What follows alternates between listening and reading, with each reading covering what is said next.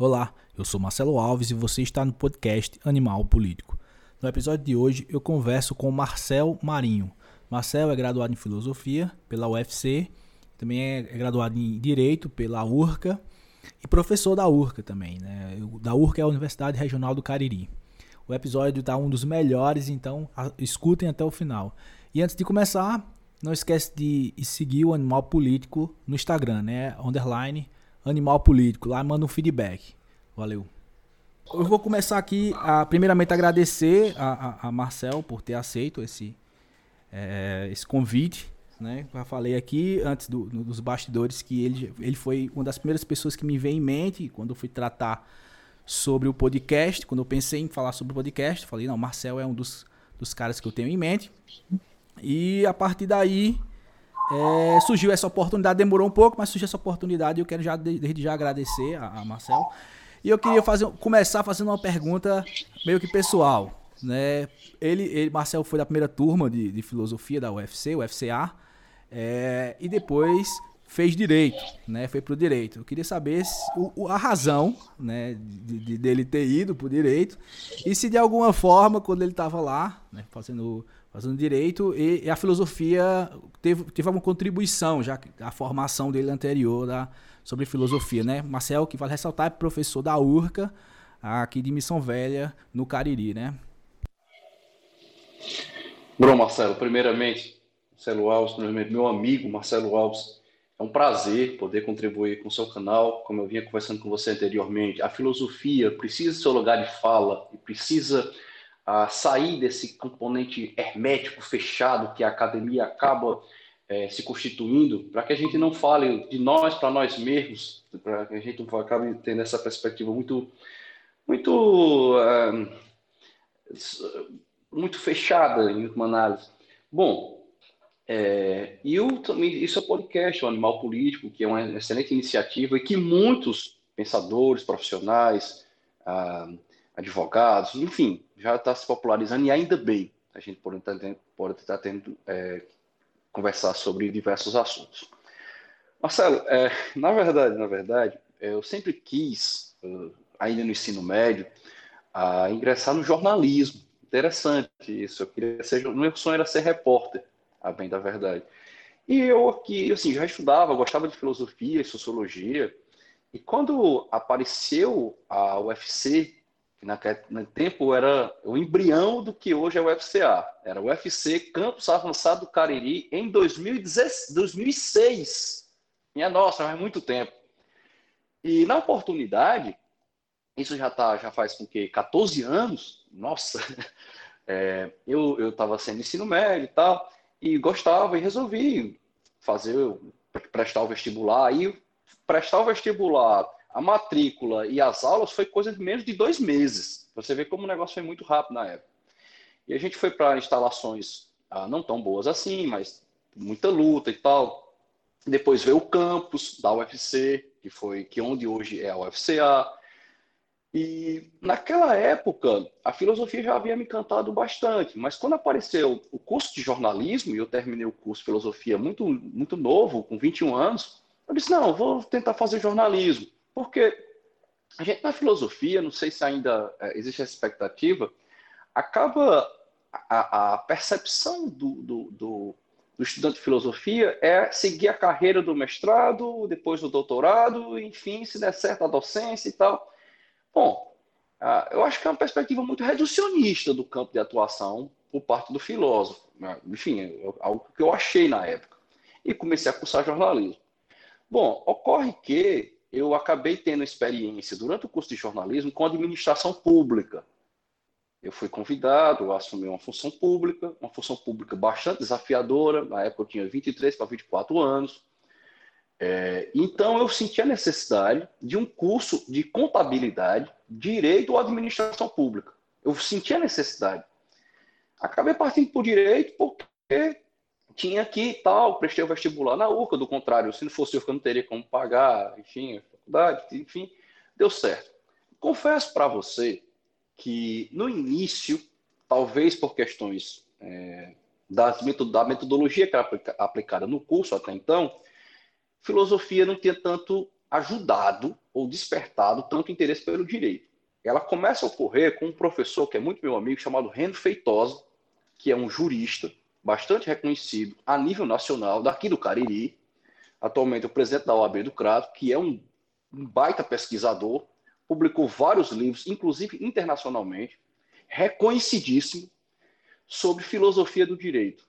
A partir daí, eu vi que realmente tinha como casar, porque as discussões que ele trazia, depois a gente, inicialmente como professor e aluno, mas depois como amigo, um amigo pessoal, do qual eu considero bastante, a gente eu, despertou essa, essa, esse interesse por estudar certos aspectos jurídico-filosóficos, é, principalmente em termos de matéria de direito penal e constitucional, algo que eu quero falar ao final dessa nossa, nossa, dessa nossa discussão.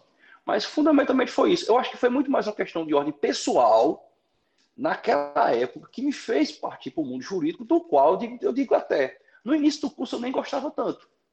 Eu comecei a despertar lá pelo quarto, quinto semestre, e eu tinha um, um talvez não é uma crítica aos professores, entendam, mas a maneira como as disciplinas propedêuticas do direito estavam sendo é, elaboradas, eu não desperta tanto. Enfim, eu achei muito superficial. Com o tempo, aí não. Várias discussões eu vi que tinha como desembocar em questões filosóficas seríssimas, das quais a gente percebe. E mais, é, Marcelo, eu acho que isso é que tem que ficar claro um bacharel em direito, enfim, em todas as áreas, mas entenda, um bacharel em direito que envolve a, um futuro operador do direito, ele deve ter um nível melhor de compreensão da realidade, principalmente da elaboração do discurso. Com o tempo, a certa erudição filosófica ajuda-o a interpretar, inclusive, o discurso e melhorar os argumentos. Isso é interessantíssimo quando a gente vê. Certa vez, só para de passagem, abrindo um parênteses, a gente estava fazendo uma discussão de um texto na, na uma disciplina de teoria geral do processo e rapidamente eu identifiquei argumentos de cunho utilitarista. E o interessante é que no texto não dizia o autor, ele, o professor veio dizer depois. Resultado: a professora era uma professora, uma pesquisadora, de uma universidade uma brasileira, mas fazendo uma tese de doutorado nos Estados Unidos, e acabava tendo uma perspectiva altamente utilitarista, como é digno da, das universidades, principalmente Harvard e Yale, que tem um forte cunho utilitarista e, e, e, pragmático. Eu acho engraçado isso, você acaba identificando né, a argumentação, os valores que está por trás do texto, e isso é, auxilia bastante, tanto na melhora é, da sua argumentação, quanto na, na, na, você consegue chegar no que, no que o texto ou no argumento você consegue antecipar as, suas, as conclusões. É isso, de maneira, de maneira muito, muito prática. Massa, massa. É, sempre, sempre tem essa, essa. Eu sempre tive essa curiosidade, né? Você passou por direito e tal. Eu falei, não, eu quero saber porque nunca surgiu a oportunidade, eu já pergunto logo de agora. Então, para a gente já começar de imediato, nós, é, é, vamos partir do, do, de uma pergunta bem, bem conceitual. Né? O que é a filosofia do direito? Né? O que propriamente trabalha o, o filósofo do direito? Se a filosofia do direito é uma disciplina da filosofia, ou se é uma disciplina do direito, ou é de ambas, né? Como é que, como é que tu define, como é que tu entende partindo dessa ah, perspectiva? Marcelo, Sim. É,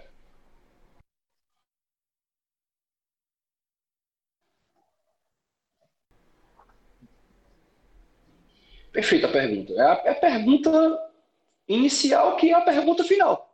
Sim, né? sim, sim. Em, todo o sistema. Primeiro, eu, eu não sei se você teve essa mesma, essa, mesma, essa mesma inquietude que eu quando a gente vê a filosofia de alguma coisa. Entende? Filosofia da mente, filosofia da arte, filosofia, enfim, você vê diversas filosofias até mesmo a título de graduação, a gente pega o currículo, vê diversas filosofias e faz a pergunta: mas o que é filosofia? Portanto, é, é, de certo sentido, é, dizer o que é uma filosofia do direito, sem antes dizer o que é uma filosofia, você acaba caindo numa aporia, num problema lógico conceitual. No entanto, se você parte do pressuposto de que vamos analisar a, o fenômeno jurídico de uma perspectiva filosófica. Opa, eu tenho aqui uma área interessante, um escopo do qual eu vou me debruçar em termos reflexivos, para que eu possa entender certos aspectos que vão para além da norma, muitas vezes a norma puramente positivada nas leis. E se é. E, eu posso até. Olha, olha uma discussão interessante. É como para o matemático. O matemático ele vai utilizar da, das relações matemáticas, mas ele vai se perguntar o que é um número, sabe? Eu posso reduzir toda a matemática às operações ah, fundamentais dela ou de suas equações mais complexas? Da mesma forma. E aí eu posso reduzir totalmente o direito à norma positivada pelas leis, pelos decretos, pelos regulamentos? Se assim eu faço, eu não tenho mais uma discussão filosófica. No entanto, se eu percebo que o fenômeno jurídico vai para além daquilo que está positivado como norma, opa, eu abro aí um leque de uma reflexão que vai para além daquilo que eu pensava ser como, enquanto fenômeno jurídico. Então, são essas discussões, são várias discussões como essa, que, portanto, eu posso ver aí sim uma filosofia do direito que tenta compreender o fenômeno jurídico em sua totalidade. Opa, eu já comecei a. Né, já é diferente. E mais, ah, eu vou fazer aqui um comentário sincero, é, é, sobre, inclusive sobre essa, essa. Eu posso. É, é, muito, é muito individual isso que eu vou falar. Mas olha, no curso de direito, no curso de filosofia, há duas áreas na graduação, ao menos na minha experiência, que eu vi pouco trabalhadas, que foi hermenêutica. Eu não estou dizendo que não foram trabalhadas, mas entenda, isso é normal. Você tem departamentos que são, que são mais compostos por lógica, tem departamentos que são mais de, compostos por dialéticos, tem o pessoal da filosofia antiga, enfim. Aí você cria as várias, as várias correntes filosóficas. Mas hermenêutica e fenomenologia talvez tenha passado apenas como exposição durante a matéria. Não houve. É, no direito, não. Hermenêutica e a hermenêutica jurídica, no direito, meu amigo, é, é, é, é assim, é, é, é, uma área fundamental. O pessoal da psicologia, por exemplo, a fenomenologia, sobre os seus diversos aspectos também, é outra área importantíssima. Então, o que acontece? A filosofia, ela não tem como, nem do ponto de vista acadêmico, nem do ponto de vista reflexivo, pelo menos não mais, é, cobrir a totalidade dos saberes. Os, os grandes sistemas filosóficos, talvez tenha morrido com Hegel, o último grande sistema do mundo ocidental. De lá para cá, é, começou-se a adotar uma perspectiva que eu achei interessante, chamada as, as ontologias regionais. Né? Você começa a ver que as áreas do conhecimento elas têm certas especificidades, ah, das quais é muito difícil você concatená-las em um todo sistemático só. E, portanto, ah, é, é, a, a filosofia do direito é uma disciplina que nem pertence somente ao direito, nem pertence somente à filosofia, mas é essencialmente humana. E mais, não deve ser é, captada, não deve ser é, presa a, somente a uma ou outra área do saber, mas sim um saber interdisciplinar, proposta a ter vários intérpretes ah, mas é lógico que nem, né, requer também um certo grau de erudição. Erudição que eu digo de acompanhamento do debate da tradição filosófica e também jurídica, para entender determinados aspectos. É nesse sentido. Perfeito, né? Como tu mesmo falou, né, o fenômeno do direito, né, entender o, o, a filosofia a partir do fenômeno do direito, né, vale ressaltar que o, o, fenômeno ele sempre se dá dentro do, né, fazendo uma velha menção a Kant aqui, no, dentro de um tempo e no espaço. Então, sempre esse fenômeno do direito é dado em certo período, certo tempo histórico, que são entendidos, é, é, o direito ele vem sendo entendido dentro do decorrer do, do, do, da história, né, do, tanto do direito, da, da, filosofia, sempre de formas distintas, segundo a cultura da época, segundo a fundamentação da época. Então nós podemos dizer é, é, que, a que a filosofia, no caso, ela, ela nasce também com, com, com essa preocupação, podemos assim dizer, do, dessas questões jurídicas que envolve é, é, já, já no início da filosofia, né, propriamente ali, a polis, né, a questão da polis e tal. Então, como se dá, dentro dessa perspectiva do, do, do fenômeno do direito, dentro do, de cada tempo, cada perspectiva, a ideia aqui é passear, tentar minimamente passear dentro desses períodos e tentar observar minimamente é, é, é, a, a, as, as mudanças, as relações desse, desse fenômeno dentro desse tempo, desse, desse espaço. Né? Então, se pensarmos aqui é, o, o direito como, como, como seu surgimento, seu nascimento, é, é, podemos, podemos é, é, dizer, afirmar né, que ele surgiu na Grécia, efetivamente, é uma, uma pergunta que eu lhe faço, né, na Grécia, junto com a filosofia, porque parece que o direito, o direito, a primeira preocupação com o direito foi uma preocupação filosófica, né, sempre uma preocupação filosófica.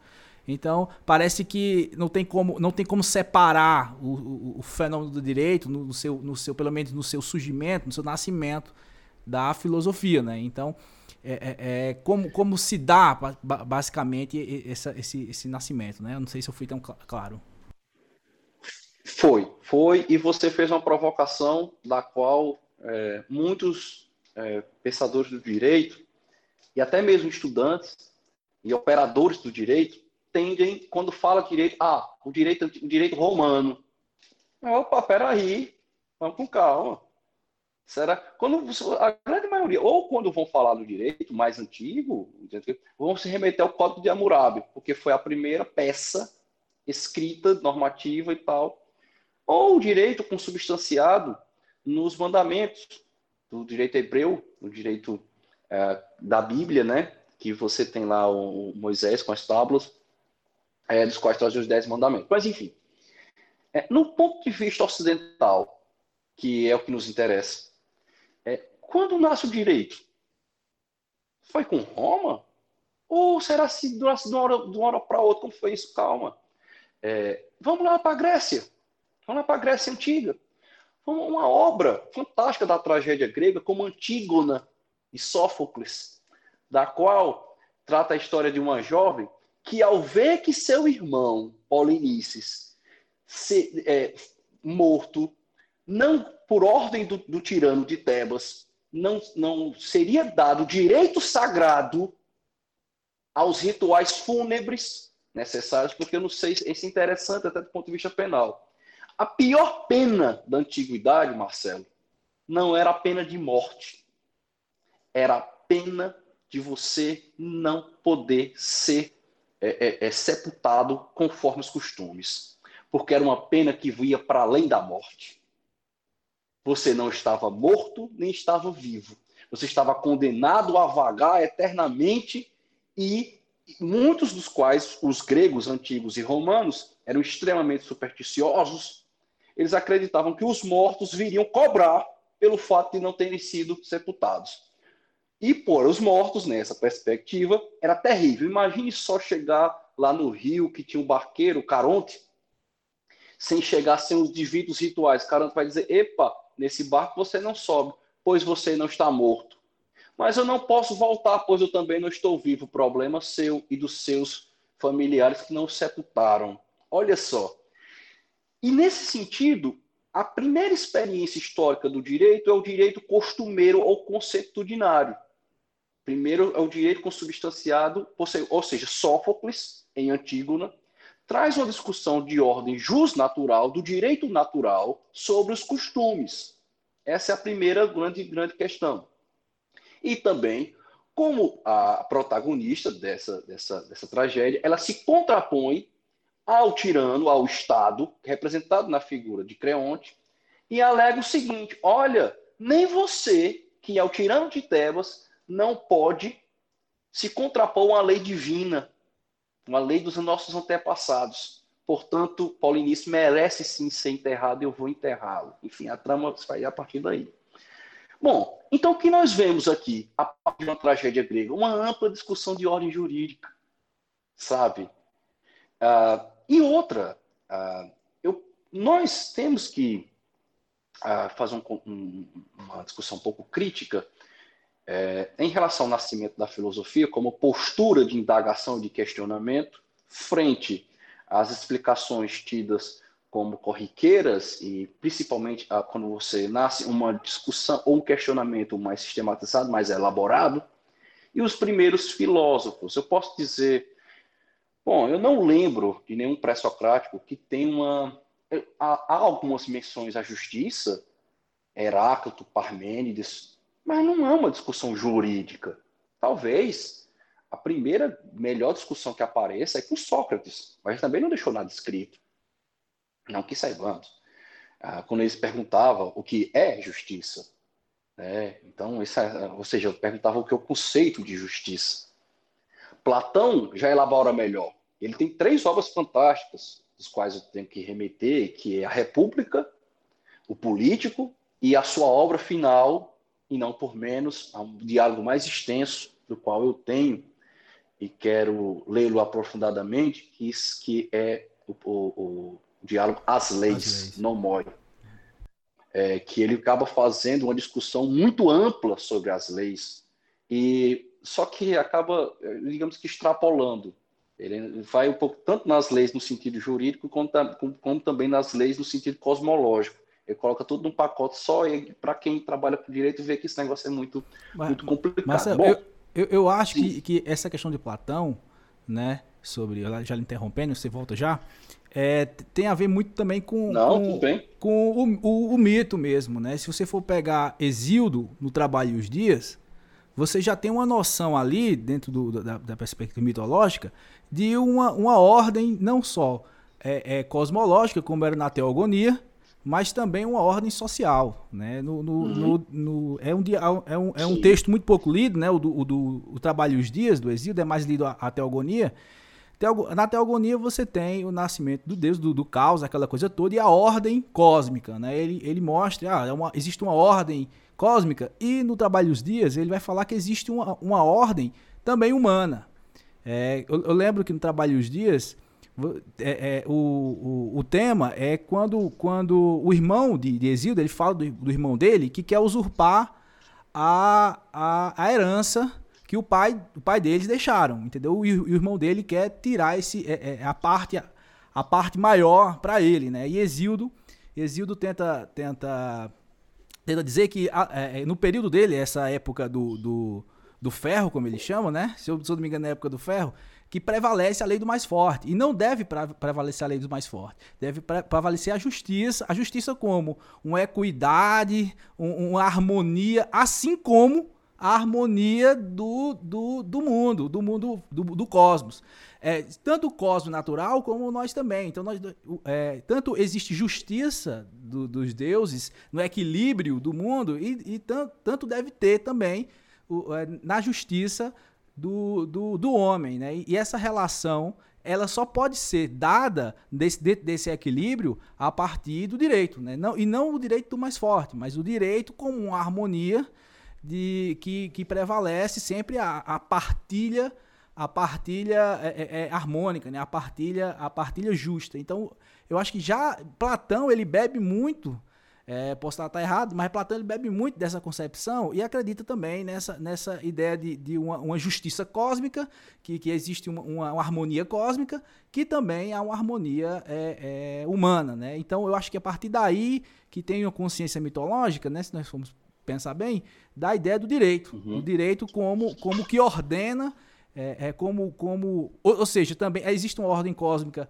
baseada na justiça que, que nos diferencia, dirão, dirão os gregos, né, dos, dos bárbaros, né, que, que, que, que, no, que nos bárbaros não existe ordem, eles não conseguem enxergar essa ordem total, enfim. Eu não sei se faz sentido essa questão aí toda. Olha, olha, a sua, olha, olha o elemento que você trouxe. E você vai ver, eu vou já falar como faz todo sentido. Olha só, você até parece que foi combinado nossa conversa e não foi. Foi, um, foi uma, uma, foi uma provocação espontânea de sua parte, bastante interessante. Olha só. Portanto, o pensamento grego é um pensamento sistemático e contemplativo. Porque Platão vai discutir o que é justiça, uma justiça como modelo de justiça, um modelo de polis, de organização estatal. Enfim, Aristóteles vai trazer um outro tipo de discussão e debate. Vai trazer como, como, nesse sentido que a, a ordem do cosmos, a ordem social reflete, portanto, uma, uma lógica racional. Algo que vai ser fundamental, por exemplo, para influenciar no estoicismo. O estoicismo que vai ser a grande influência no direito romano. Em Roma, o estoicismo encontra parece que um local fértil. E você agora falou de uma discussão fantástica em Exildo. Em última análise, o que você o que você citou como exemplo, você tem um problema de direito de propriedade, de sucessão, de patrimônio. Olha como isso é fantástico. E foi, Marcelo, justamente daí em que o direito toma outra perspectiva, não mais de ordem contemplativa, é, é, enfim, cosmológica, mas de ordem prática. Porque Platão, ainda que tenha pensado o ideal de justiça, não disciplinou nada em termos de herança. Platão nem Aristóteles não falaram nada em termos de propriedade, diferente do direito romano. Então, o direito romano acaba trazendo as discussões de ordem mais contemplativas com a finalidade prática. E aqui é onde tem uma nova perspectiva sendo colocada no direito da antiguidade. Principalmente em Roma, quando você tem duas classes de pessoas, porque a sociedade romana é uma sociedade muito dinâmica.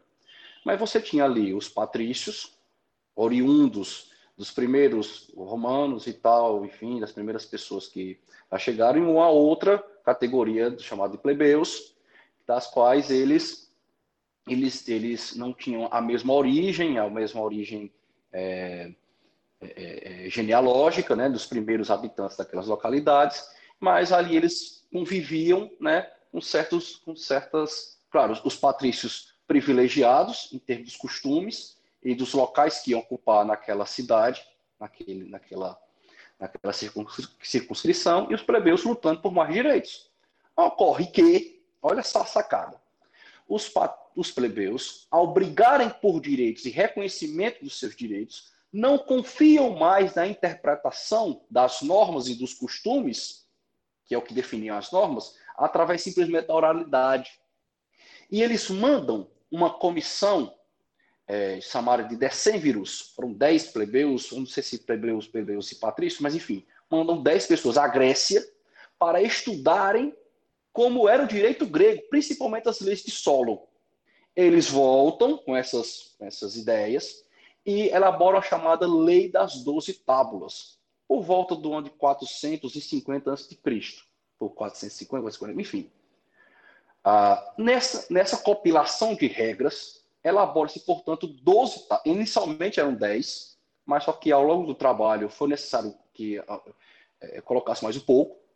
Ficaram 12 tábulas, 12 inscrições em, em mármore, das quais traziam ali regras sobre direitos de propriedade, direitos de sucessão, o poder do chamado pater família, porque, porque os gregos e os romanos eles eram extremamente vinculados à família e à figura do homem, eram figuras é, eram sociedades paternalistas, nas quais disciplinava o chamado do poder do, do, do sacerdote, pater família, em relação, inclusive, aos seus filhos e, a, e enfim, às suas propriedades e tal. O pátrio poder, né? O pátrio poder. O pátrio poder. E também, Marcelo, é, deve-se destacar que os direitos de propriedade, porque nós não, não foi nos legados para nós modernos nenhum exemplar das, das 12 tábuas. Não sobrou nada. Assim. O, o, texto integral ele já enfim, foi destruído, enfim. No entanto, nos sobrou as decisões judiciais os próprios que fazem remissão ao texto que havia nas 12 tábuas. Por eles, nós temos como entender mais ou menos o que estava escrito ali. Portanto, quando é que nasce o, quando é que o direito positivado, ou seja, objetivado, e o interessante é que ele é escrito em mármore, olha até o detalhe, ele é escrito em pedra, para que uma vez que fosse escrito em papiro, que ele já conhecia essa técnica, ele não pudesse esvair-se ou ser alterado. Não é à toa que ele é escrito dessa forma, que ele é gravado dessa forma para que fosse uma espécie de contrato assinado e público para que as duas classes começassem a perceber a, a, que os, os plebeus lutaram para ter aquelas regras como regras sociais, das quais não caberia mais é, interpretações de conveniência, né? E tal. Não, agora. Só que ao longo desse do processo ah, do direito romano, é, uma, uma, uma outra uma outra figura vai aparecer depois, que é a figura dos juros consultos. Isso é bastante interessante. Isso ajudou muito é, no desenvolvimento do direito romano, porque era mais ou menos o seguinte: o que era o jurisconsulto? Era alguém de grande conhecimento jurídico, mas também político, que ao se deparar com uma questão, com um problema, digamos que nós dois tivéssemos um problema em relação à propriedade, meu terreno está perto do seu, e aí você alega que é seu, eu digo que é meu, enfim, tivemos um problema como esse. Um jurisconsulto era consultado, né? É, e aí ele elaborava um parecer, uma peça, um texto, enfim, na qual este parecer teria força de lei, mas não era qualquer um que era esse jurisconsulto.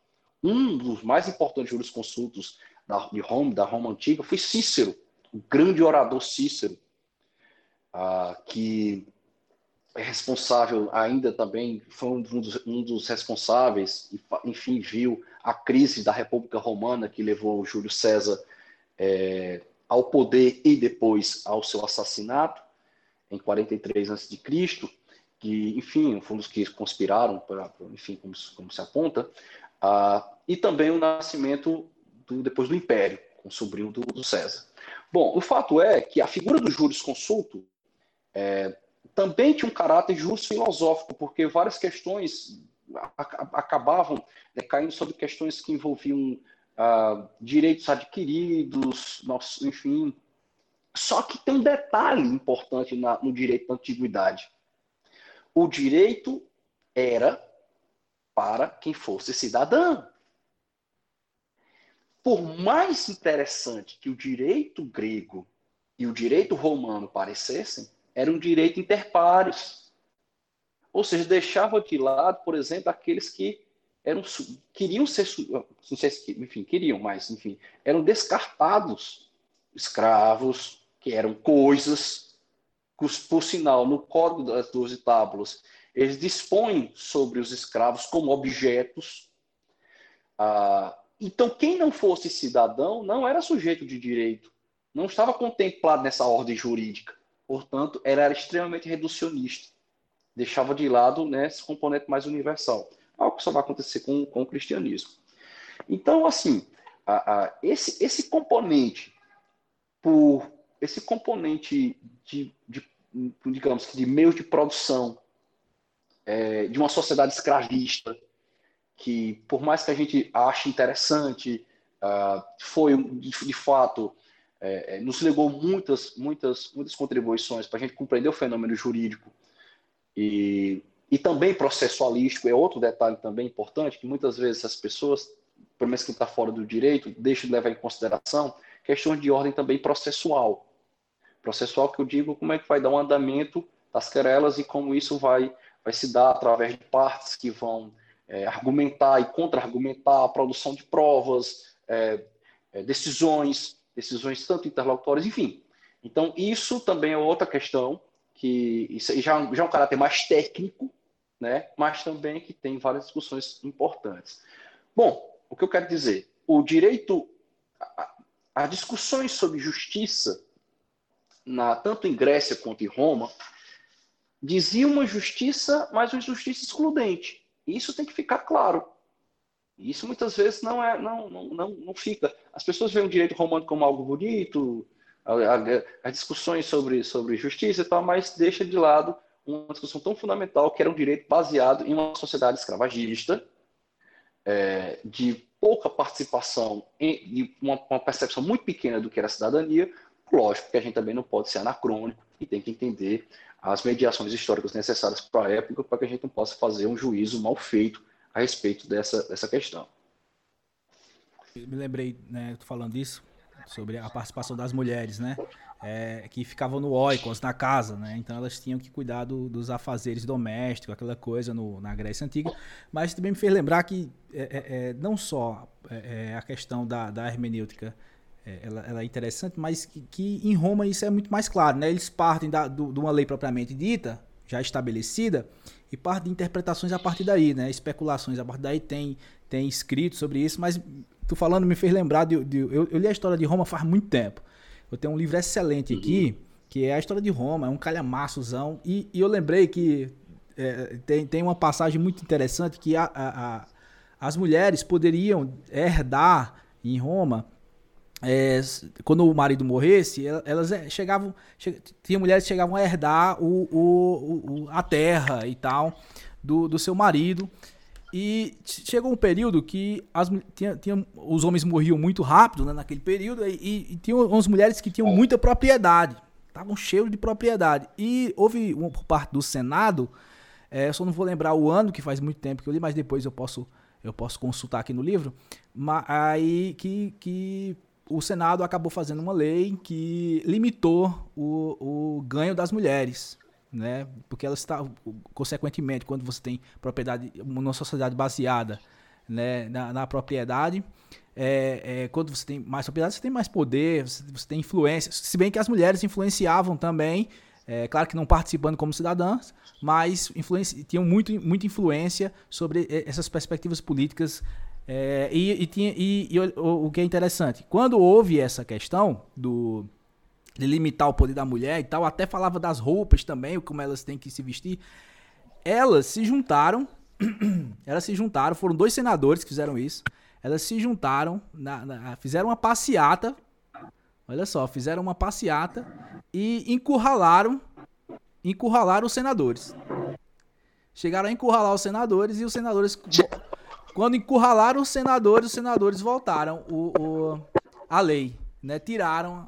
É interessante essa participação também, que existem essas contradições também dentro dessa perspectiva. E também, é, antes da gente seguir adiante, vale ressaltar também que a morte de Sócrates também é uma morte voltada por questões jurídicas. Né? Sócrates estava incomodando a ordem, a ordem do, do da Grécia, né? Estava tava incomodando, que, é, é, é, é, fazendo que porque, porque assim, pelo menos na minha leitura, né, o que eu observo, você pegando assim já, já com, com Sócrates, é, a, a, a, Sócrates tenta ferir, de certa forma, a participação desses cidadãos, provavelmente na polis. Né? Tenta, tenta mostrar que eles, eles não, não, não sabem do que, do que nem sequer é política, nem sequer é cidadania. Eles tentam fazer. Sócrates tem essa tentativa de, de, de, fazer com que o outro reflita, então, mas acaba atingindo uma certa unidade que já vem sendo construída é, desde a aristocracia grega, da participação do cidadão efetivamente dentro da polis. Né?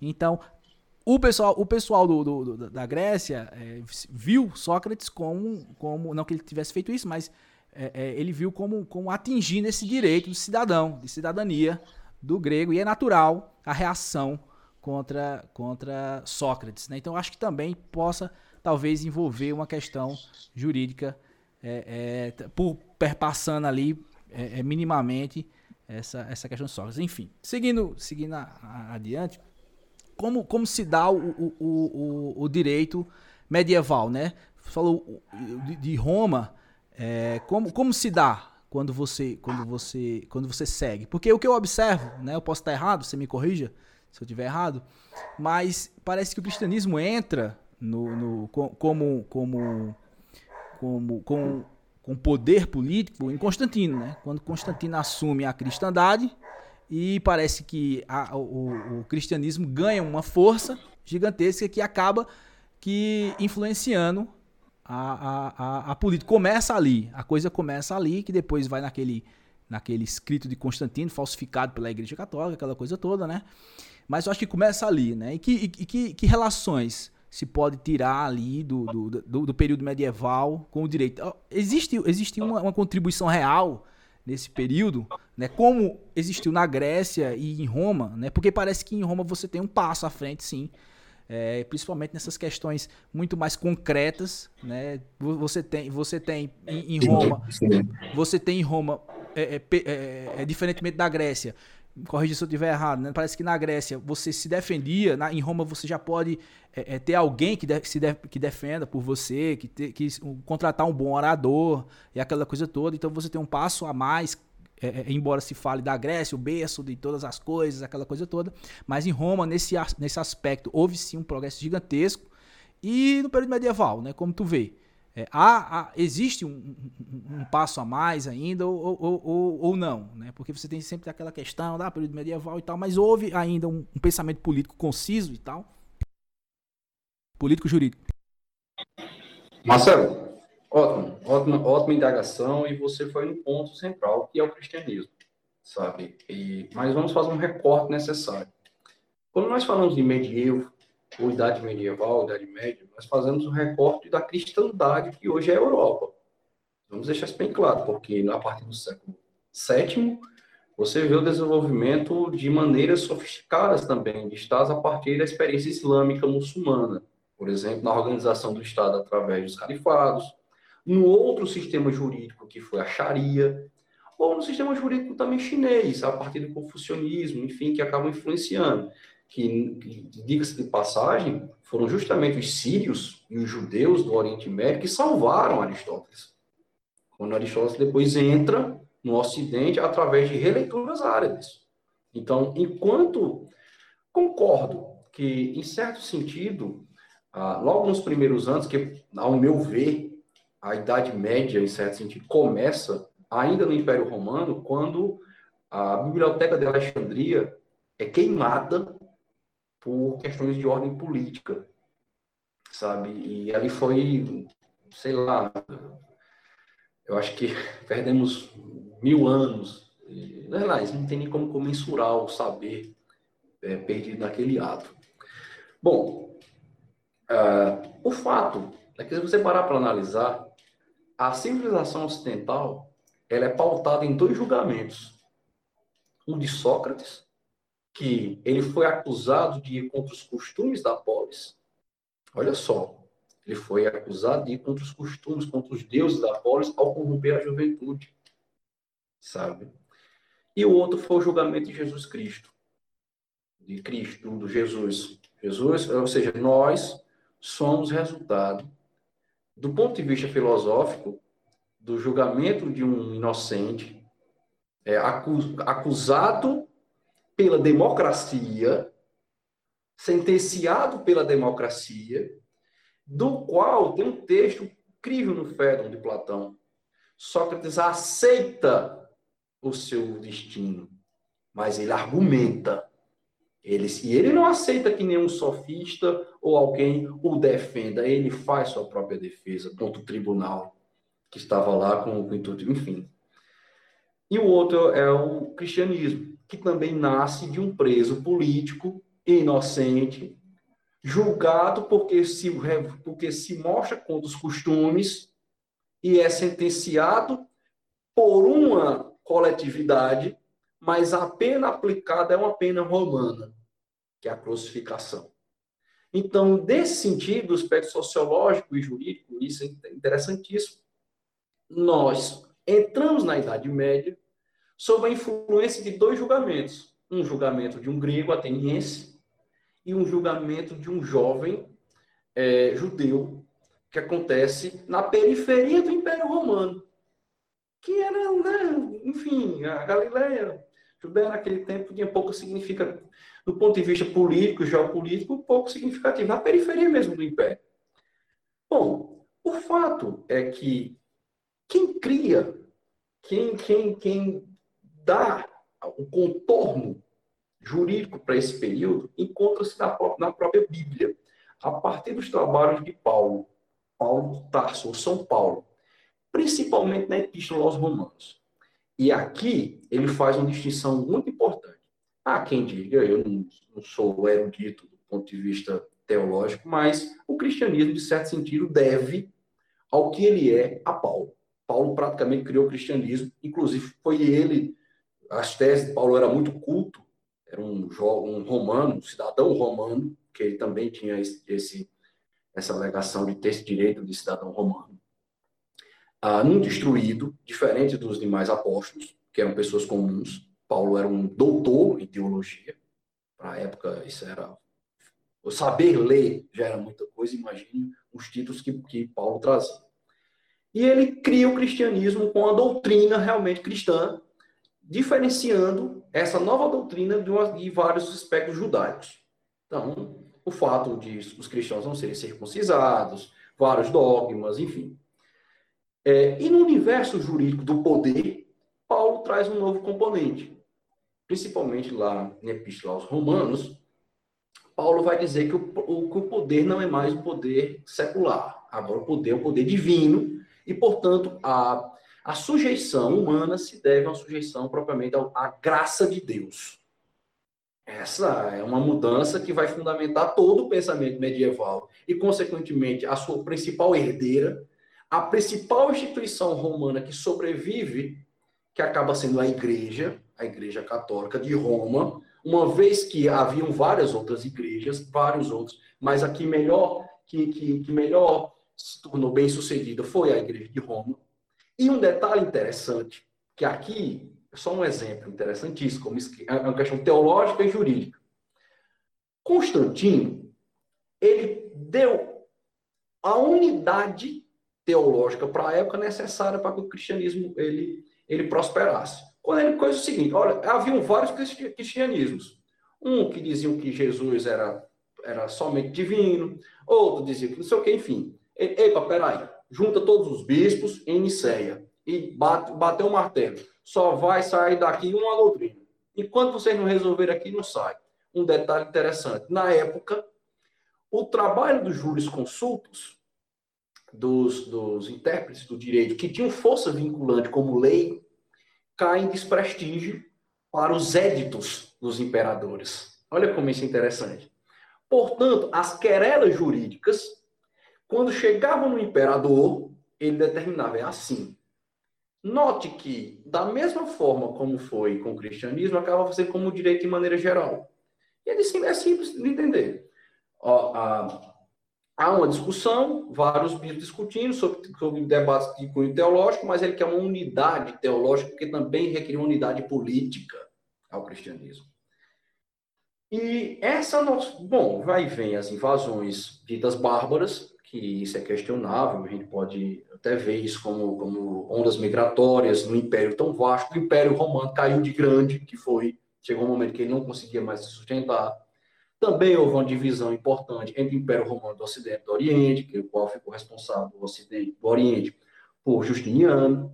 Bom, enfim, ah, o fato é que a Igreja é esta instituição romana do Império do final do Império, já nos do Império, que sobrevive através de um poder que não é um poder consubstanciado através da força física e militar. Não que ela não tivesse. No início, nem tanto. Vai ter depois. Mas no início, não. Mas da força espiritual. Porque vários ah, ditos bárbaros já eram povos que, que já aderiram ao cristianismo há muito tempo. Então foi muito natural. Esse processo de romanização, a gente tem. Marcelo, se você for atrás de qualquer filme sobre povos bárbaros, enfim, Hollywood e tal, vão mostrar os bárbaros completamente diferentes dos romanos. Meu amigo, muitos desses títulos bárbaros eram mais romanizados do que os próprios romanos para a época. Sabe? Eles já falavam, já, muitos já falavam latim, muitos serviram no exército romano, já sabiam as táticas militares romanas.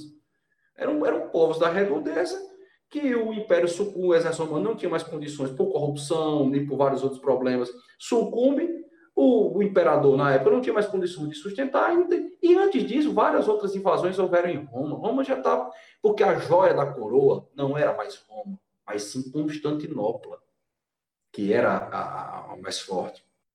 Resultado. O que é que nós vemos a partir de Paulo? A ideia da graça e, do, e da submissão ao desígnio de Deus, e, portanto, a partir de então, o, até mesmo, por exemplo, tem uma obra que é pouco, é pouco referida em teoria política, que é a Cidade de Deus de Santo Agostinho. É uma obra eminentemente política, na qual prega a submissão à, à, à graça divina e quem é a sua representante no poder temporal na Terra, se não a igreja. Então você tem um arcabouço ali. E, e, e outra, a, as relações comerciais de produção durante o chamado período do feudalismo eram extremamente simples. As, a, a, mudança que eu posso dizer, a mudança de, de, de classes sociais, praticamente não havia. Você nascia pobre, servo, Você morria pobre servo, nascia senhor de algum posto, alguma propriedade, você passava assim e, e passava essa, essa é, condição para várias e várias gerações. Não havia tanta mobilidade social. Isso também refletiu no direito. É, é, como, se, é como se a justiça ela fosse ah, levada para outro plano. Agora, a justiça da terra passa a ser a menos importante, porque a justiça que adivinha é a justiça divina, o reino dos céus, e isso para todos. Aí, só que o cristianismo, ele faz uma ideia, ele tem uma ideia perigosa, Marcelo. O cristianismo tem uma ideia perigosa, que é a universalidade. Tem várias, várias ideias perigosas. Tem várias, verdade, tem várias. Mas a universalidade, a salvação universal, essa mensagem do evangelho para todos, independente de, raça, independente de credo, que você possa se converter. Porque o, o, o hebreu, o judeu, ela, ele traz a ideia do povo escolhido. Portanto, é um pacto de salvação sobre uma determinadas pessoas, determinado é, conjunto social. E os demais é outra história. O muçulmano também traz essa ideia, mas por uma conversão, a, uma submissão, daí é o termo Islã, submissão, a, para esse mundo, né, que muitas vezes é até justificado, não que o cristianismo também não tenha utilizado de força para a sua, para a sua evangelização.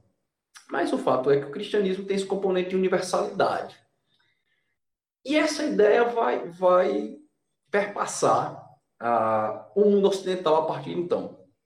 A ideia da salvação universal e dessa concepção universalizante de dignidade. Portanto, não é à toa que um dos termos mais falados no direito atualmente é uma, noção medieval, que é a dignidade da pessoa humana. Nasce a partir daí. Portanto, ser humano, eu sou, portanto, um sujeito de direitos dos quais eu devo ser preservado. Esta é a base do direito dos direitos humanos, a base fundamental dos direitos humanos. Conforme depois ela vai ser retrabalhada a partir do iluminismo, Kant e outros detalhes que a gente pode tratar outra hora. Mas é essa a, a, a, a noção. E, portanto, o que nós temos, sem dúvida, é um direito teocrático, fundado na figura portanto, na, nessa submissão e aos, aos desígnios da graça divina, que você começa, que você encontra principalmente a partir das epístolas aos romanos de Paulo, de São Paulo.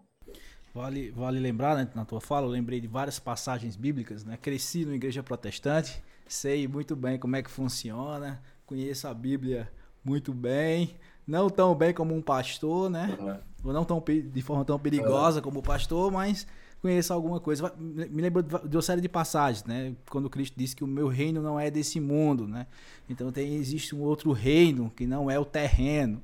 Ou outra passagem lá quando ele estava também diante do, dos romanos e quando ele pegou a moeda romana, ele disse: dai a César o que é de César e dai a Deus o que é de Deus, né? Tendo uma separação. Dai ao governo o que é do governo e dai a Deus o que é de Deus. Então você vê ali uma relação já de início problemática, que ao passado do, do, desse cristianismo paulino, como você mesmo colocou, a partir dali a, as coisas vão começar a, a, a, dialogar entre si. Mas se você for observar dentro da perspectiva cristã, essa cisão de, de, de obje, objetivos diferentes, você, você vai dar ao governo que é do governo e a Deus o que é de Deus, é uma, uma cisão que não, não que você vai observar poster, posteriormente essa unidade entre os dois, dentro da figura do, do Papa como representante máximo é, de Cristo na Terra, né?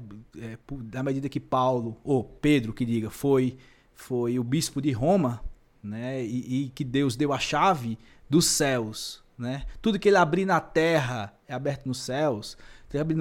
Então, quando Cristo deu a chave, não só a, a Paulo, a Pedro, mas aos outros também, mas isso não é nem considerado. Mas quando, quando Cristo dá a chave para Pedro, né? E, e, e, e, o Papa é o representante, é o sucessor de Pedro, né? Interessante que nem um Papa não é sucessor de outro Papa, né? Todos são sucessores de, de Pedro. Aí a partir daí você tem você tem uma relação muito mais direta ao decorrer da história com a política, né? A, a, a, política e essa salvação universal que você falou é interessantíssima, porque dentro da perspectiva judaica não, né? É, é, é, é só o povo judeu que, que, vai ser salvo e realmente no cristianismo essa perspectiva ela, ela abrange, né? Ela abrange. Tem, um, tem, uma série de passagens, né? Que, que quando Cristo também ele, já diz isso de forma bem metafórica dizendo que ah, se, se, se ninguém me louvar, até as pedras irão me louvar e tal, fazendo referência a quem a quem está pelo caminho e tal, que não que não que não é que não é a, a, meta, mas que está pelo caminho, que são os gentios, que Paulo, enfim, toda uma perspectiva interessantíssima dessa ideia de uni, salvação universal está completamente certo nessa ideia dessa salvação universal, pensar a partir, eu não sabia que os direitos humanos eram pensados a partir dessa dessa dessa perspectiva, que é muito interessante. Né? Eu pensei, eu, na minha cabeça, os direitos humanos ele, ele, ele era pensado de outra forma, mas faz total sentido essa questão. Né? Então, dentro dessas relações, você falou do período aí do, do, do feudalismo, né? não, havia um, um, um, progresso entre.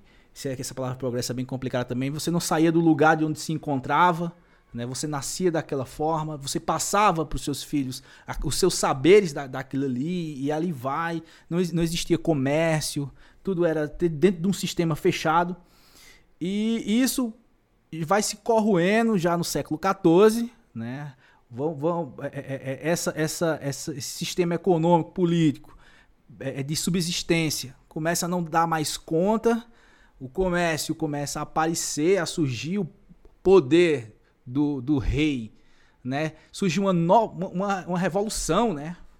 Podemos assim dizer, de uma, uma nova perspectiva de se compreender o real. Né? A modernidade tra, traz isso, né? Já no Renascimento ali também, você pega ali o Renascimento, já a reforma protestante, você tem o enfraquecimento do poder da igreja, fortalecimento do poder do rei, me, me fez lembrar do, do, do, do século XIV, tem, tem um, um isso, isso representa muito bem num rei da, da França, chamado Luís o Belo, ou Filipe o Belo. Né? Ele, ele quer matar um bispo, tem um bispo lá que ele quer matar e o Papa disse que ele não pode matar não, senão ele vai ser excomungado. E o, e o Filipe vai até Roma e, e, e sequestra o Papa. Né? Isso, isso, é, isso é muito simbólico, porque mostra o, o, o enfraquecimento do poder papal. Né? é, o poder da igreja está é, começando a, a, a, a, ceder em prol de uma nova concepção de absolutismo que vai surgindo. E a partir disso, a igreja ela não, ela, ela não tem mais o fundo político suficiente para dar conta dessa nova realidade que surge, e a partir daí surgem as novas teorias do, do Estado moderno. Você tem a laicização, a laicidade do discurso, começa a, a, a ter uma nova perspectiva eu acho que fundamental de se entender política, direito. Aí nós desembocamos na, no início da modernidade com autores fundamentais como Maquiavel, como Hobbes, Rousseau, é, é, é, Locke, principalmente John, John Locke, né, Revolução Gloriosa, que representa também a, a decadência do, do, do, do, do, antigo sistema e também uma, uma espécie de mescla do, do, do, do poder da burguesia com, com a monarquia. Você também tem a transição ali, né? A, a Revolução Gloriosa é fundamental. É, é pouco. O que parece é muito pouco lida. É, tem muita gente que sabe nem o que é a Revolução Gloriosa. Para só na francesa, né? Mas esquece que, que você tem uma pré-francesa ali, a, a, já ali, né? Na Revolução Gloriosa. Então, é, é essa nova forma de, de pensar política, de, de, de justiça, nós, nós, somos muito mais devedores, né? Eu posso estar errado, mas você me corrija, desse período, né? Do que dos demais, né? Porque, nós, porque essa, essa laicidade do discurso exige novas fundamentações, né? Não mais pautadas em imaginários religiosos, nem naturalistas, no sentido aristotélico do termo, e nós temos mais uma racionalização, uma tentativa de justificação a partir daí. Né? Então, como, como, como é que tu vê é, é, é, é, esse momento, esse momento da, da, da, da modernidade, esse, esse momento fundamental para que, que nós somos tão devedores, né? com uma série de contradições, problemas, enfim. Um fenômeno religioso com a reforma, político, com as novas teorias, é, a descoberta do novo mundo. Ixi, aí daí vai. Marcelo, perfeito a sua, a sua abordagem, a sua deixa, assim, você parece que, como se fosse um jogo de vôlei, você pegou a bola e deixou assim certinho aqui pro saque, porque o jeito que você abordou é, é, foi bastante instigante. É na modernidade, e eu faço uma remissão ao que você disse, nós somos devedores de uma dívida que nós nunca vamos poder pagar.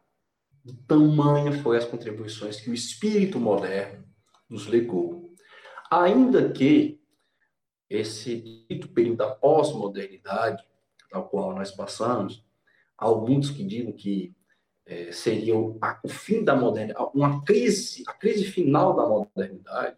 Muitos até dizem, e de maneira até correta, Nietzsche, é um, é um, talvez seja um pensador que antecipa muito essa crise da modernidade, quando a modernidade parece chegar no seu ápice, com a Belle Époque, ele já no final já vai dizendo, olha, as coisas são bem assim. É, mas o fato é que há uma profunda transformação no mundo, de maneira geral, principalmente no mundo ocidental, com os modos de produção.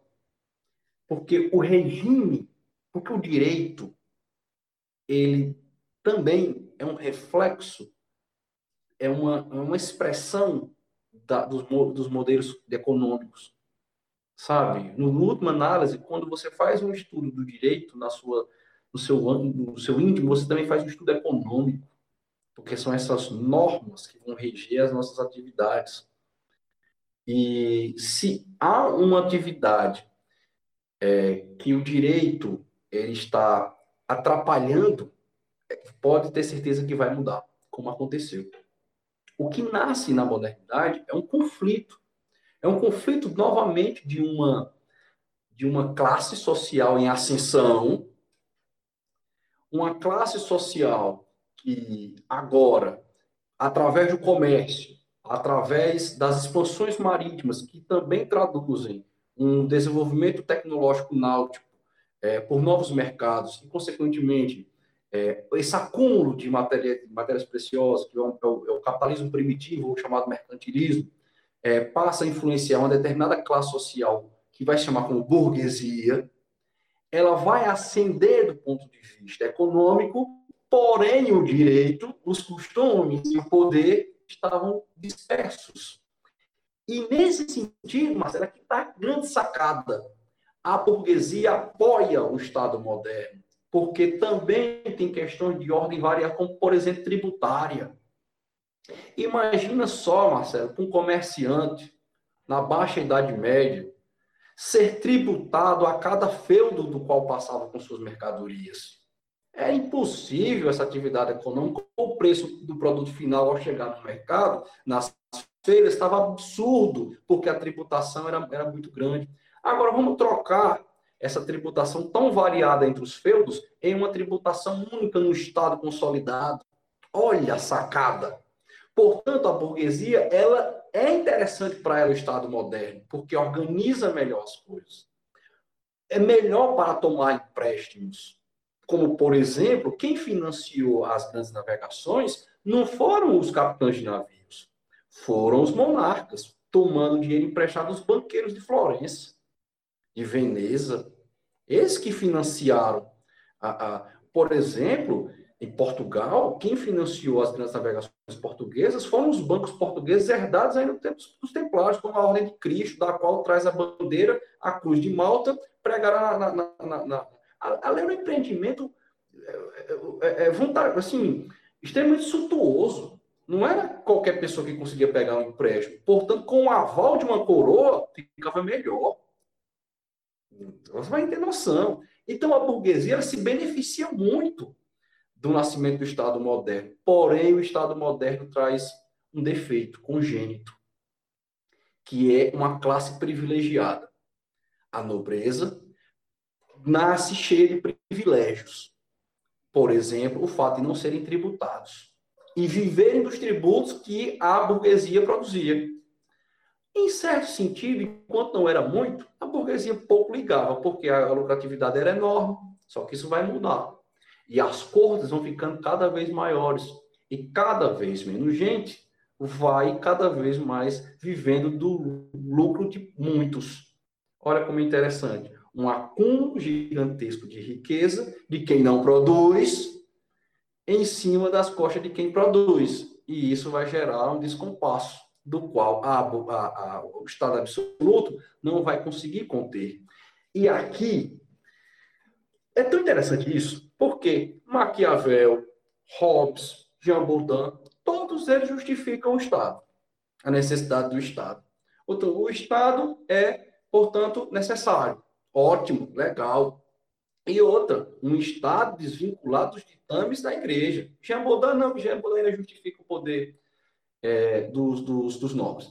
Hobbes também. Maquiavel já faz uma distinção interessante entre, entre política e, e a, a, ética política e a ética teológica. Já faz essa separação bastante interessante. Mas é na segunda geração dos modernos que aí sim nasce uma filosofia burguesa, que é o iluminismo, por pensadores burgueses que tem uma outra visão de mundo, que passa agora a ver ou, ou, defender uma limitação do Estado. Mas que Estado é esse que, se, que deve limitar? Esse Estado que abusa, esse Estado absoluto, esse Estado que, que, que é uma trava ao desenvolvimento econômico das, das relações de comércio e do livre mercado. Isso aqui é interessante. Portanto, muda-se a perspectiva agora. E a burguesia é muito esperta na construção do seu discurso.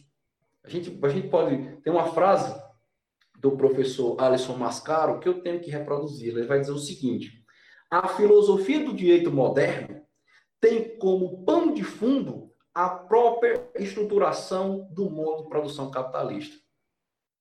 Ou seja, em última análise, até mesmo a defesa, ou seja, a, a, quando a burguesia vai contra os privilégios da nobreza, que ela, é, é, na verdade, ela está vendo que é uma classe que não produz nada e vive de tudo aquilo que produz.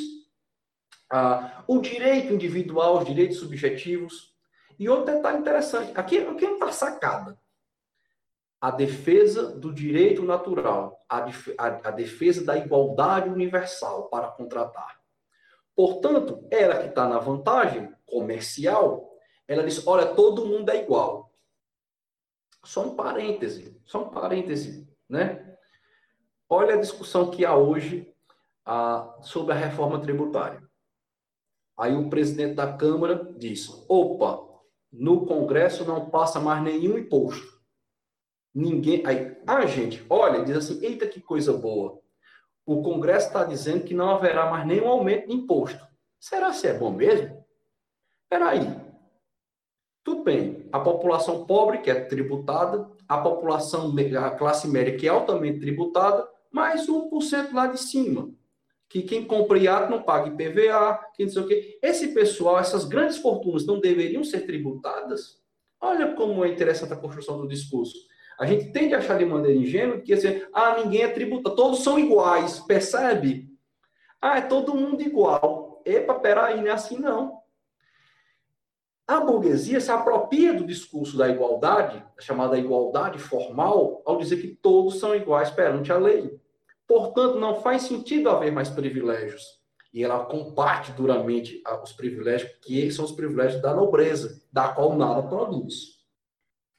Bom, e junto disso, você também tem uma ebulição social, ah, que você bem apontou, por exemplo, a Revolução Inglesa. Meu amigo, a gente fala aqui que, que um rei foi morto, que não sei o quê, na inglesa também. Que houve, uma, que, houve uma, que houve uma discussão jurídica fundamental, como, por exemplo, a Bill of Rights, da qual se baseia, muito influenciada pelo pensamento de John Locke, que vai limitar os poderes do rei em relação ao parlamento, principalmente em questão de tributação. Lega, junto com a Carta Magna de 1215, a, a, a Bill of Rights, fruto da Revolução é, Liberal inglesa, também é um texto fundamental no que vai se constituir como os textos constitucionais do, da, da, Inglaterra, da, da Grã-Bretanha, que não tem uma Constituição escrita codificada, ou seja, não tem, ela não está num livrinho só, mas ela está espaçada em vários documentos, dentre os quais o Bill of Rights, a Declaração de Direitos.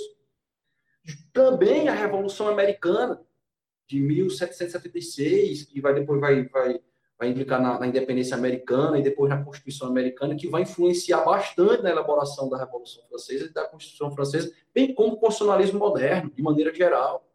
Então você tem uma sociedade em ebulição justamente de quê? De uma, uma parcela significativa da população brigando, lutando por mais representatividade e é, denunciando que a estrutura é, que está montada, a estrutura normativa, não atende mais a uma estrutura de meio de produção, de produtividade. Ou seja, o Estado, esse Estado que aí está, ele é, ele, ele é ele trava o desenvolvimento da economia.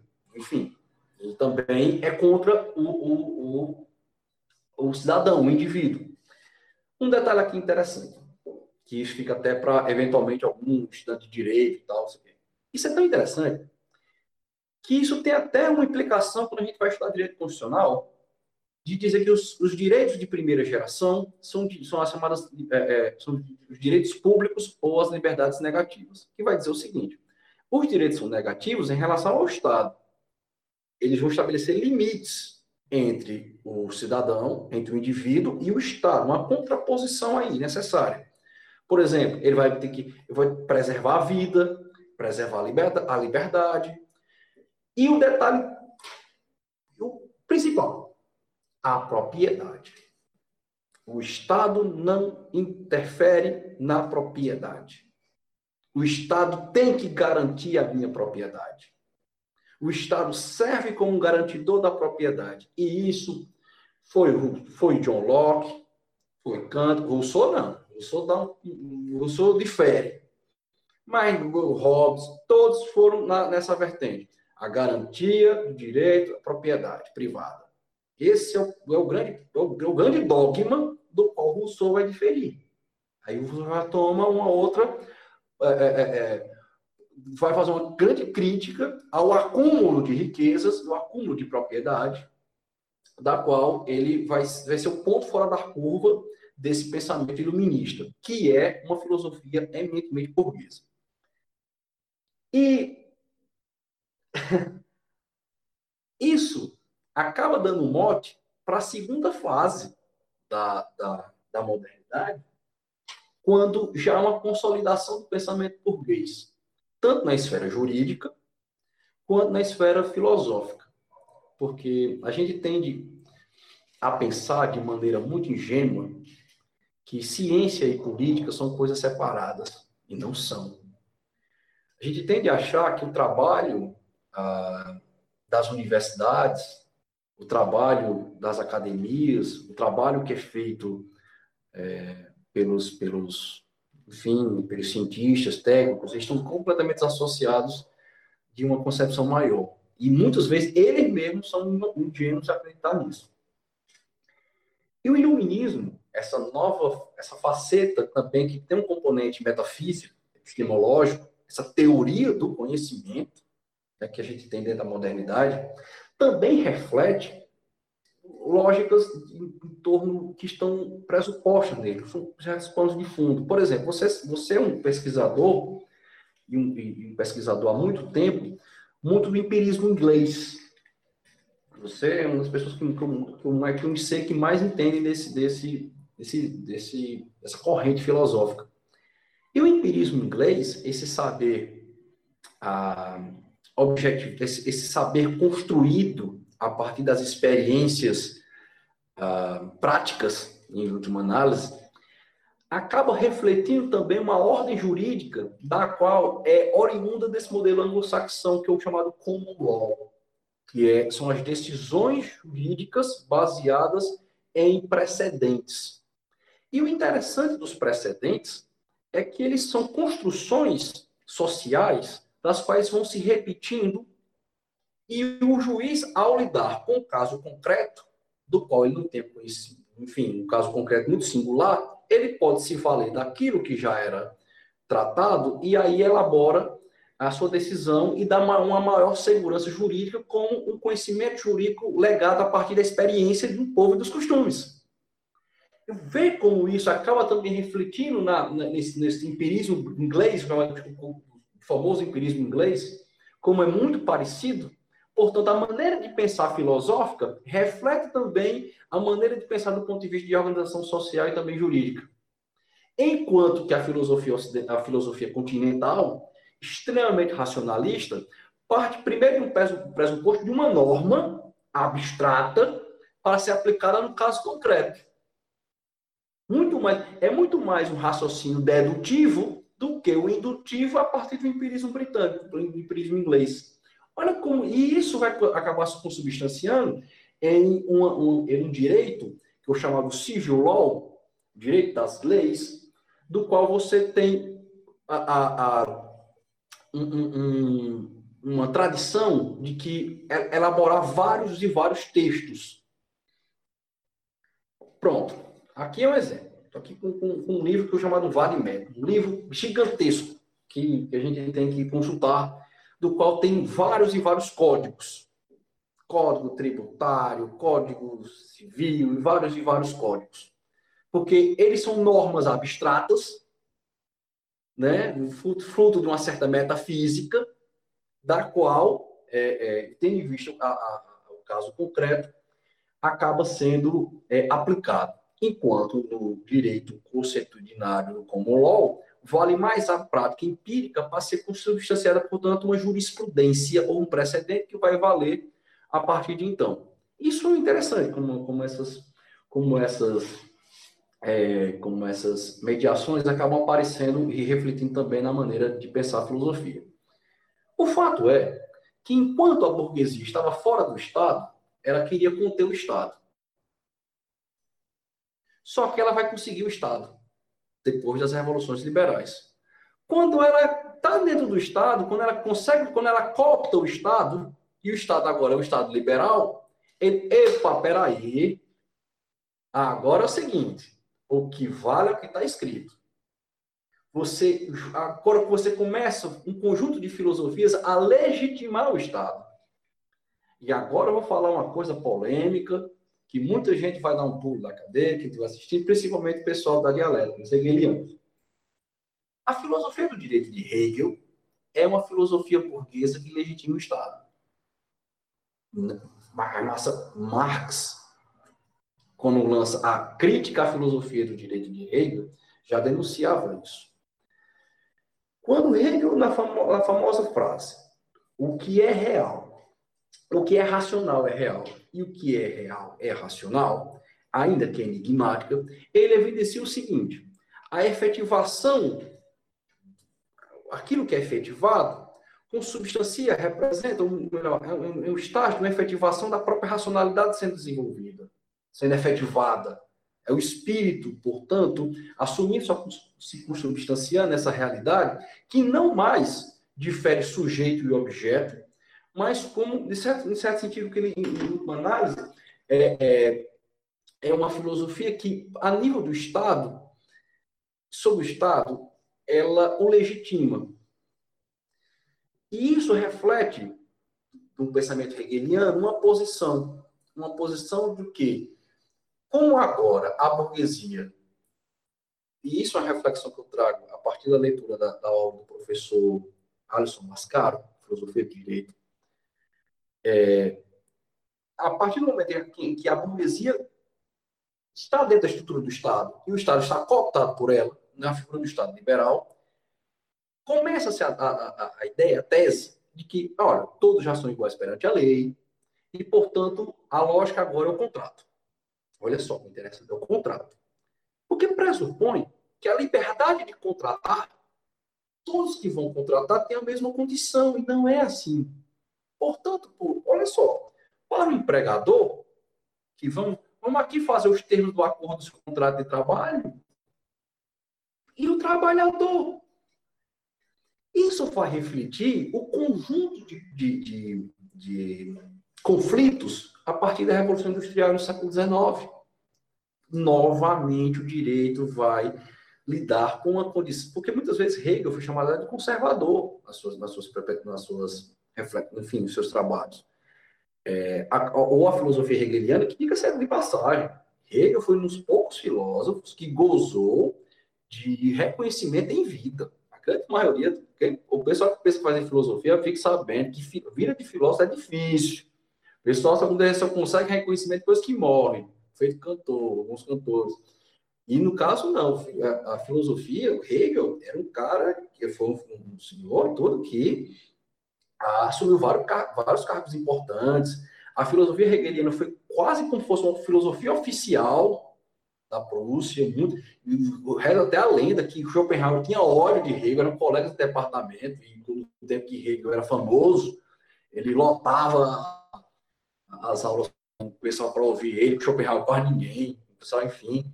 Enfim, e porque, em certo sentido, a filosofia de Hegel, do ponto de vista político, ela traduz já uma percepção mais, uh, mais cômoda do lugar onde está a burguesia.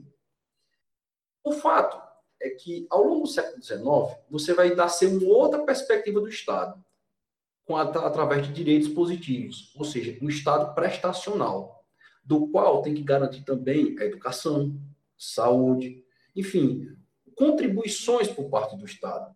Direitos que não vão apenas limitar. E nasce outro sentido de igualdade. Não mais a igualdade formal, metafísica, que beneficia quem já está no poder, pelo menos do ponto de vista econômico, mas sim a liberdade material. Não adianta eu ter apenas a liberdade formal. Todos são iguais perante a lei. Ah, meu amigo, assim fosse. Mas também deve haver um outro nível de igualdade, que é a igualdade material, a igualdade de condições e oportunidades os amigos liberais de carteirinha vão vou pedir aqui tudo mais entendam.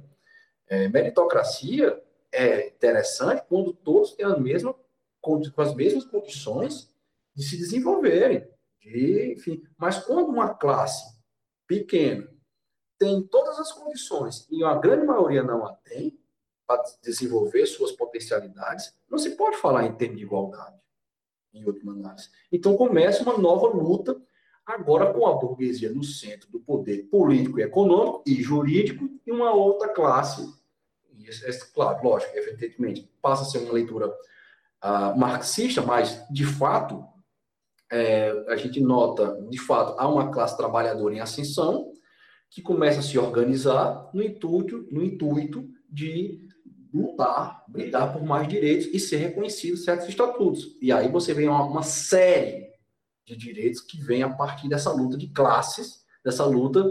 E se você para para analisar, olha, como já diria Yeri, ah, o direito é uma luta dos menos favorecidos, brigando por maior reconhecimento, para que se consubstanciem normas das quais devem ser respeitadas.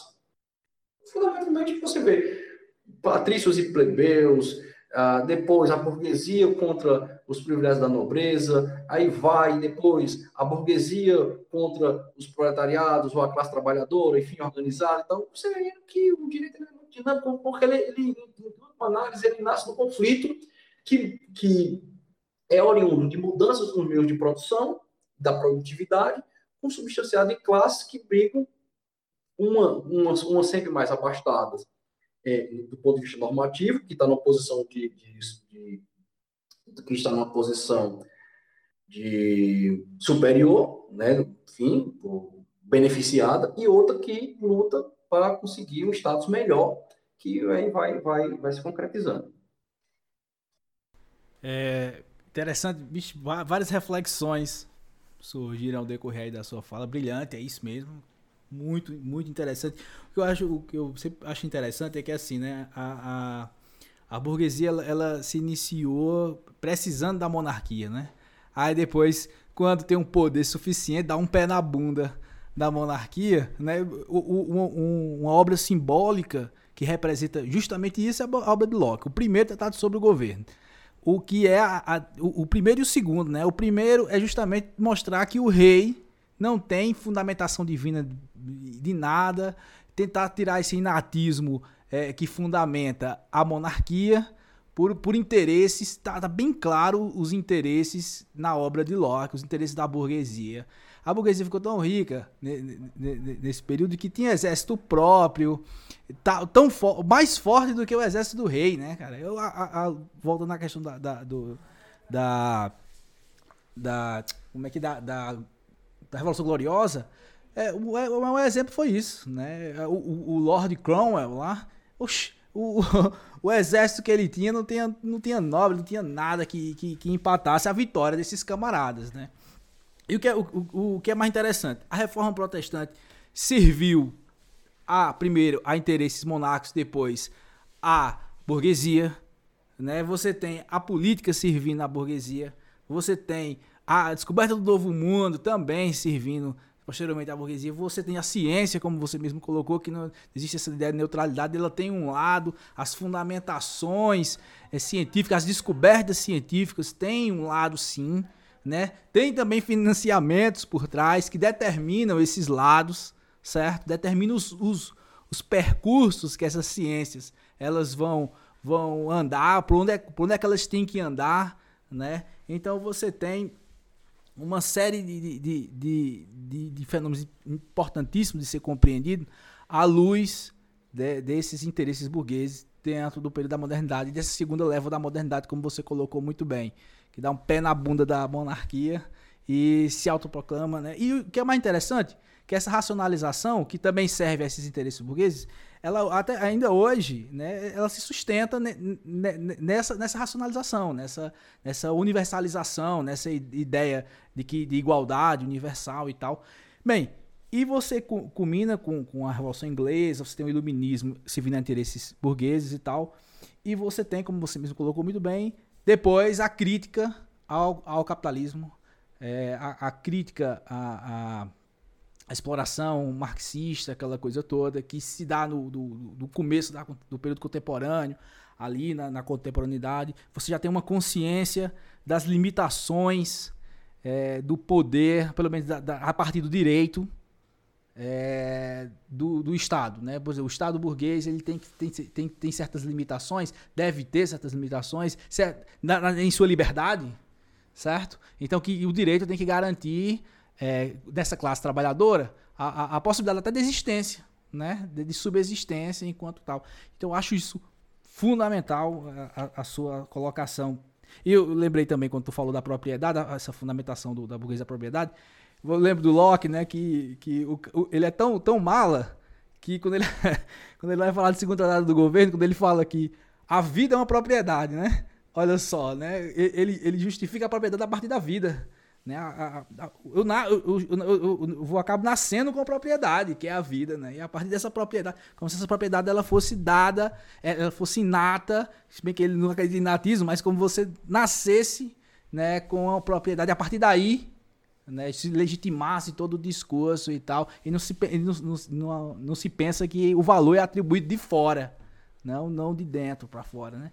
Aí como tu vê, partindo dessa, dessa questão toda e, e, e encaminhando para os momentos finais. Como tu vê essa, essa relação filosófica já partindo já no, do, do, na ferida mesmo, no Brasil, né? Como é que tu vê, enquanto professor de direito, professor de filosofia do direito também, não só, mas enquanto filósofo, é, é, é essa, a, a, é, é, esses, esses, essas referências né, de históricas de, de filosofia do direito no Brasil, como, como tu vê nessa tua posição?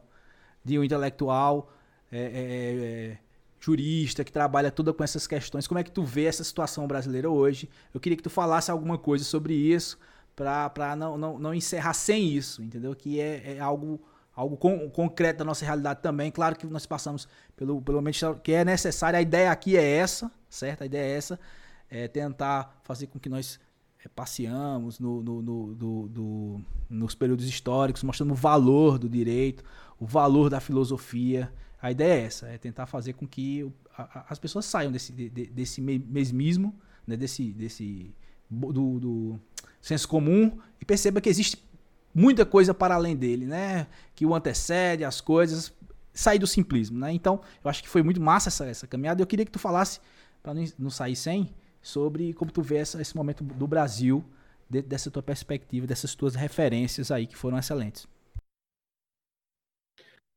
Marcelo, é, eu, eu, eu tenho que colocar o nosso atual ambiente jurídico sobre uma discussão, aliás, várias discussões que ocorrem é, é, a partir do século XX para a gente tentar entender. E aí, a gente vem onde é que o Brasil se encontra, no universo justo filosófico. Nesse sentido. A, Primeira Guerra foi uma guerra motivada por disputas de um fim de um capitalismo colonial e uma ascensão de uma nova potência que foi a Alemanha, da qual não se via representada no modelo de partilhas que, acabou acontecendo durante o século XIX. E aí não deu outra. Inglaterra e Alemanha acabaram é, indo, indo, as principais potências europeias nesse sentido, indo à guerra. A Rússia acaba saindo mais cedo por uma revolução proletariada. A França sozinha não teria condições de vencer a Alemanha. E nasce a partir dessa, dessa é, dos efeitos da Primeira Guerra, um, um, novas formas de construir o direito, ao invés de uma sociedade que aparentemente parecia mais liberal, até a crise de 29. Na Alemanha, que foi duramente penalizada pela guerra, a Constituição de 1919, a República de Weimar, que era uma constituição social-democrata para a época alta, muito, muito, muito avançada para os padrões da época, que acabou influenciando várias constituições ao redor do mundo, influenciada pela, pela mexicana de 1917, é, não deu de conta para é, lidar, para enfrentar os impulsos antidemocráticos que haviam no, na, na, depois, na década de 30. É, tanto pelos efeitos nocivos econômicos da Primeira Guerra, devido às indenizações, quanto pelo, pelo crash capital, capitalista, industrial, que houve a partir de 29. Por é que surge na Alemanha, já havia na Itália em outros países, ah, inclusive por, por, sinal também o Brasil, com também não, em vários, em vários locais, na, na Espanha, depois da guerra depois da Guerra Civil Espanhola, Portugal, na Argentina, de certo sentido. É uma crise séria da democracia, como a democracia como sendo um regime fraco, tendo em vista esses novos desafios e, portanto, a unidade do povo, a unidade das massas, a unidade de um líder, a unidade, enfim, é, começa a representar um discurso forte. Então, preciso dizer que o fato vai representar no, no início da, da, Segunda Guerra, novamente por não ter definido, porque a Alemanha perdeu do ponto de vista econômico a guerra, quando ela não conseguiu mais lutar. Mas do ponto de vista militar, ela não foi invadida. Ela deixou de lutar, ela perdeu porque deixou de lutar, porque não aguentava mais. Mas dessa vez não. A Alemanha parte para o ataque, como, digamos, não houve um fim tão bem estruturado da, da, da Primeira Guerra, ocorre a Segunda, como com uma, um desdobramento lógico histórico praticamente inexorável, e o mundo vive um momento é, em que as democracias são confrontadas com regimes totalitários. Só que junto disso também tinha uma discussão jurídica. E aqui onde está a grande questão da modernidade, da contemporaneidade, que é um debate entre Hans Kelsen, o, o austríaco Hans Kelsen, e o alemão Carl Schmitt. Carl Schmitt era um gênio, mas um gênio do mal. Em última, tanto que foi cunhado como jurista maldito. Carl Schmitt foi um importante jurista que grande parte das leis editadas durante o regime Hitler, regime do Partido Social Nacional Socialista Alemão, foram é, influenciadas por ele. Tanto que tem um termo na nossa Constituição cunhado por Carl Schmitt, que é o termo conhecido como guardião da Constituição. E Carl Schmitt adota uma postura que ficou conhecida como o decisionismo. Porque, em última análise, Marcelo, nós temos uma Constituição, né? Por que nós devemos obedecê-la? Olha que pergunta interessante. Por que nós devemos obedecer? Segundo Hans Kelsen, kantiano, elabora a chamada teoria pura do direito. Olha aí, teoria pura do direito. E propõe, do ponto de vista constitucional, elaborar um fundamento para a Constituição. Um quase um imperativo categórico, só que aplicado ao direito constitucional. E o imperativo categórico é obedeça à Constituição. Como se fosse o fundamento do ordenamento jurídico, do qual estabelece a Constituição deve ser obedecida como um dever ser, uma perspectiva deontológica. Carl Schmitt vai dizer, e é, por quê?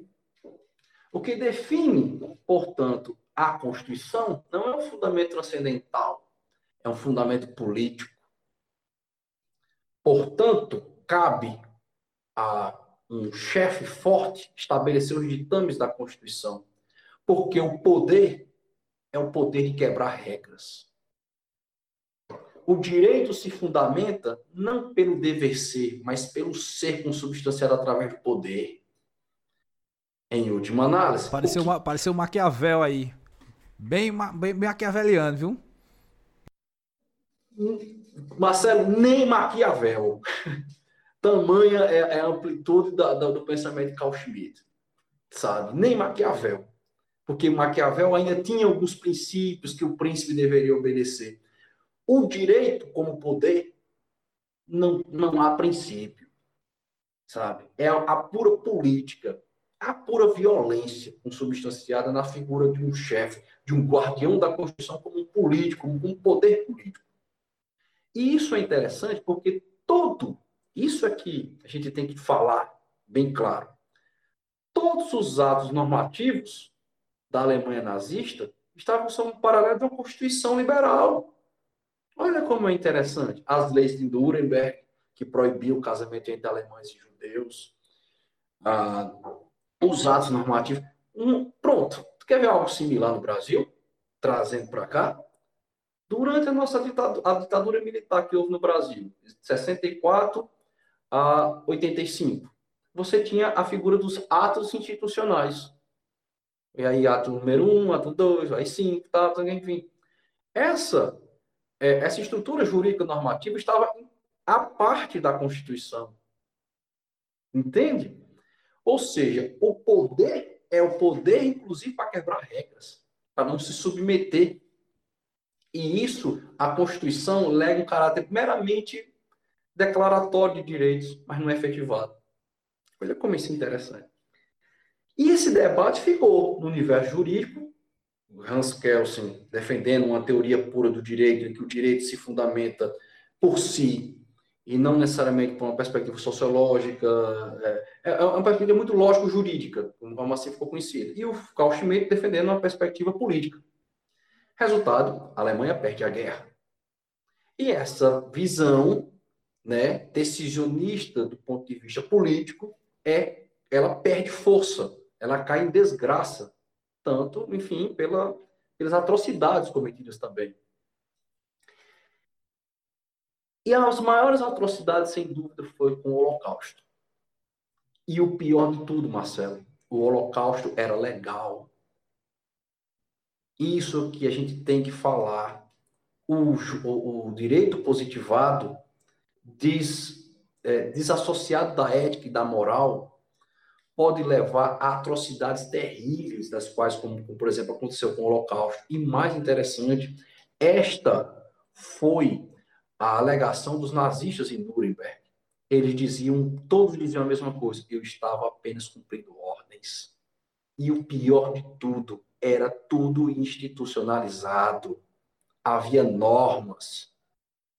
Quando Eichmann foi preso pelo Mossad, pelo Serviço Secreto de Israel na Argentina, em Buenos Aires, e levado a julgamento em Israel, que quem foi cobrir foi Hannah Arendt, e aí, não sei se está aqui, um dos livros mais fantásticos que eu já li, do ponto de vista filosófico, jurídico. A banalidade do mal, né? Eichmann em Jerusalém, a banalidade do mal. Esse livro, traz a tese, porque não era um indivíduo que estava no banco dos réus, Marcelo.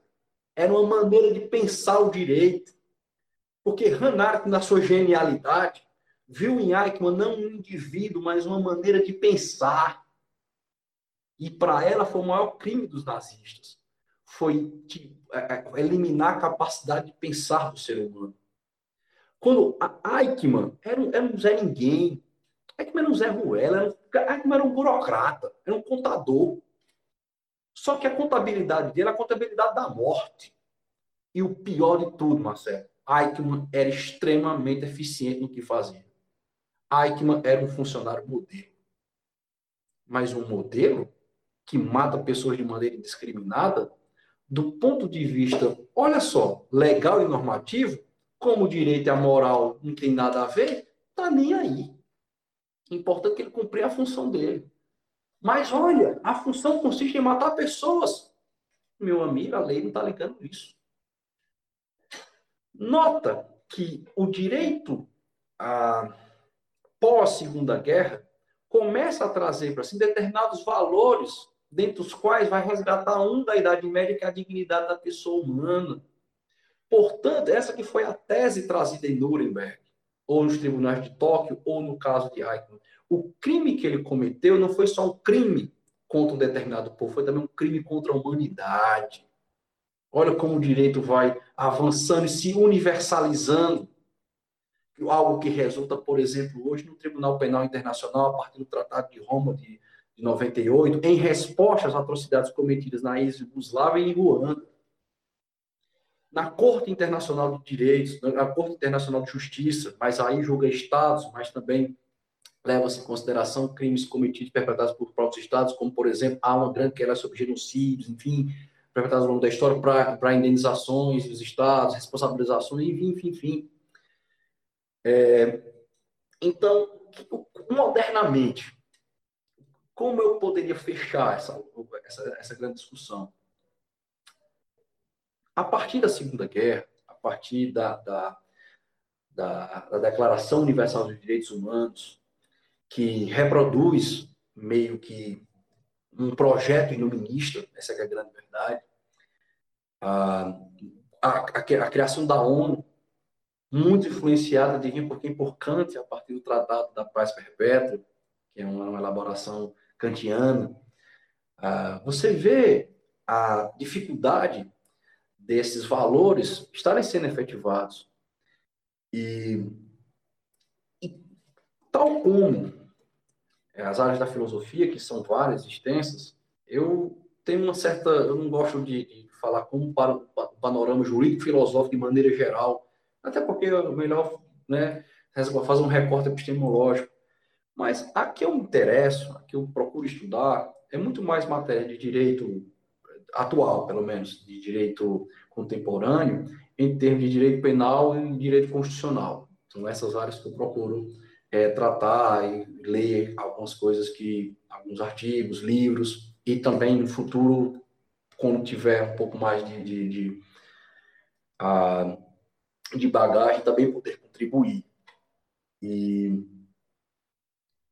outra coisa também que, que isso é um fato é, no direito brasileiro, e não é só brasileiro, mas acho que no Brasil acaba ficando mais, mais evidente isso, o direito também evidencia uma forma de dominação.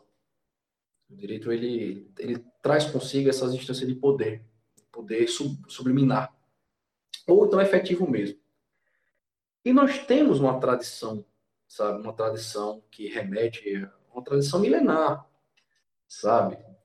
É, e você nota no Brasil que Pronto, você, você é filósofo, acadêmico, e dentro da academia, qual é a tamanha dificuldade que é para estudar pensadores brasileiros?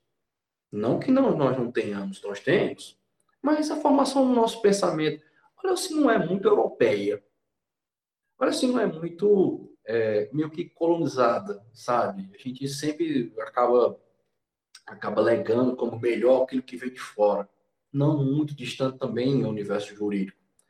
As influências que são trazidas para o Brasil, as teorias que são é, alheias à nossa realidade social, ah, o direito que hoje muitos falam em task force, compliance, essas maneiras que a gente são coisas estranhas. No universo no universo criminal, por exemplo, direito penal, é, uma, uma tese muito famosa que foi completamente desvirtuada no Brasil, que foi a tese do domínio do fato, que foi completamente desvirtuada. Institutos como a delação premiada, que seria a colaboração premiada, mas ficou conhecido como delação premiada, é, em que são os acordos composição jurídica na esfera criminal, de negócios feitos ali com o cara que diz, olha, eu fiz, mas eu não fiz só, foi assim, assim o esquema, não, mas vamos reduzir minha pena, tal, não sei o quê, tal. Isso também foi trazido de maneira muito é, pouco crítica, sabe? Então, é como se nós tivéssemos um pensamento jurídico, um pensamento filosófico, um pensamento, mas demasiadamente misturado. O nosso controle de constitucionalidade, o que é dita a legitimidade das leis em conformidade à Constituição, que nós temos dois sistemas, Pois é. Nós temos um, um sistema americano e um sistema, ah, digamos, por influência alemã. Sempre assim. Então, o que, é nós percebemos? O que a gente percebe enquanto operador do direito, enquanto estudantes, enquanto, enfim, é que há muitas influências ah, que a gente deixa de pensar a partir dos nossos valores, a partir da nossa história, a partir dos nossos conceitos, e simplesmente delegamos a experiências externas, como se fosse para resolver problemas aqui. Isso nunca deu certo. O nosso modelo de Estado, nosso modelo de república, lá no início, quando foi instituída a monarquia, procurou reproduzir ipsis liter, a partir do trabalho de, de Rui Barbosa, o modelo federalista americano. Não deu certo. Tanto que o Brasil, até a década de, de, de, de 40, era Estados Unidos do Brasil, sabe? São coisas que a gente vai.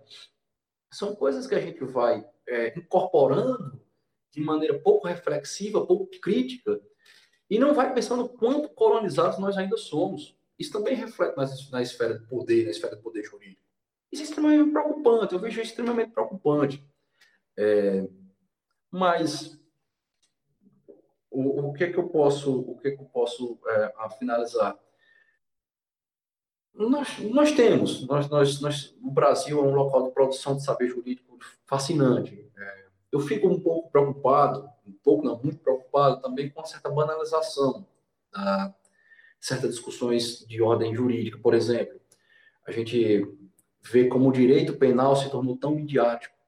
Você vê como essas discussões de ordem tão complexas sobre a imputabilidade penal lançam vários apresentadores de programas, programas da tarde, geralmente, dos quais fazem manchetes é, em cima de, de problemas enfim, enfim, problemas corriqueiros, não só corriqueiros, claro, também há muita violência, não tem como não havê-la, mas a maneira como é tratado, pouco criteriosa.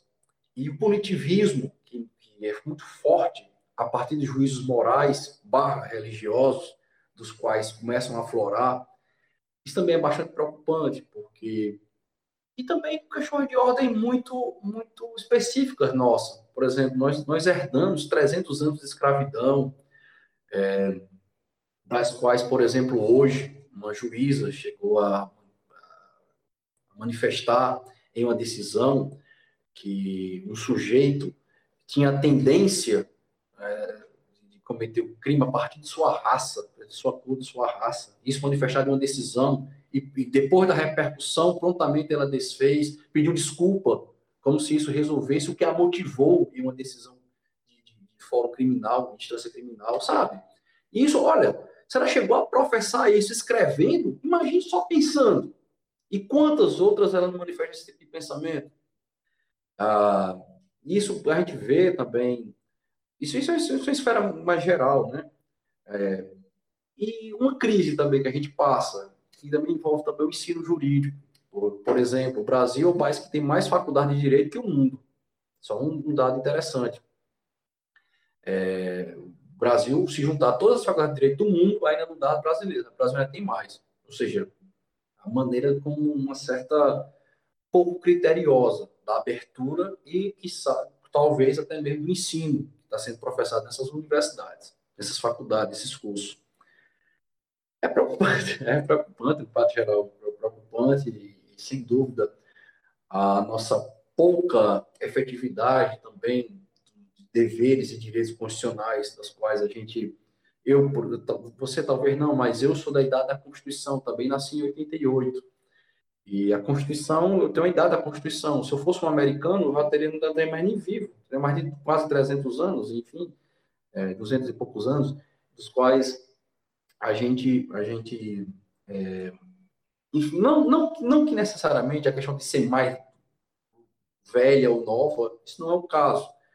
Mas o fato é que, é como Conrad Hesse fala, é uma vontade de constituição, como parte do, do coletivo, a, vontade de, de, ver seus direitos efetivados, o cumprimento das normas como devem ser, dos ditames como devem ser, consubstanciados numa Constituição tão avançada quanto a nossa, que de tão avançada não reflete a, a realidade social da qual nós, nós, nós passamos.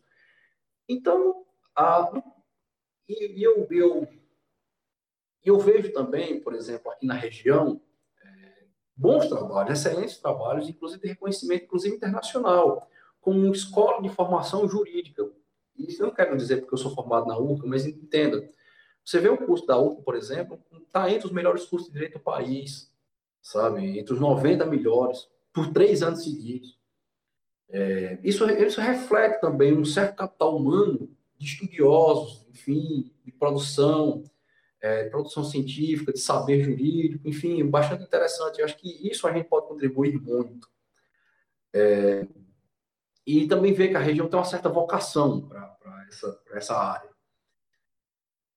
E eu fico, eu fico bastante, bastante é, é, feliz com essa, com essa, com esse debate que a gente pôde tratar aqui, a, a partir desse, dessa discussão, dessa nossa discussão, porque é um local, assim, até mesmo para outras pessoas que cursam direito, que pretendem cursar direito, é, de outros acadêmicos que é, eventualmente queiram trocar figurinhas, porque eu vejo muita abertura, inclusive para nós, é, certas contribuições em comum, sabe? Por exemplo, olha, eu, só, só te instigando aqui, jogando a bola para você agora sacar. Eu tenho certeza que várias intuições das quais você já tinha a respeito dos temas, a partir do que foi falado aqui, por exemplo, quando a gente tratou de propriedade no âmbito da modernidade, sobre a perspectiva de Locke, você já remeteu, cachotou disse, não, aqui eu, eu, faço mediações e mediações corretíssimas sobre sua reflexão. É, várias, várias e várias. E também foi isso que eu também vi. Na medida que a gente vai estudando, ah, de maneira mais aprofundada, vários feedbacks que a gente traz desde a graduação, a gente vai revendo. Isso é interessante, Marcelo, como eu disse no início, e volto a dizer, que o conhecimento filosófico ajuda na construção do discurso, e a gente vai vendo que nada é à toa, que tudo tem uma certa lógica, e você, quando tem esse conhecimento de revolução filosófica associado à prática do direito, você começa a equacionar isso. Isso casa. Isso é bastante interessante em várias e várias discussões. Claro que é, certa vez, certa vez eu, eu, uma amiga chegou e disse: Ah, não eu não leio tal livro porque é um livro complicado de ler.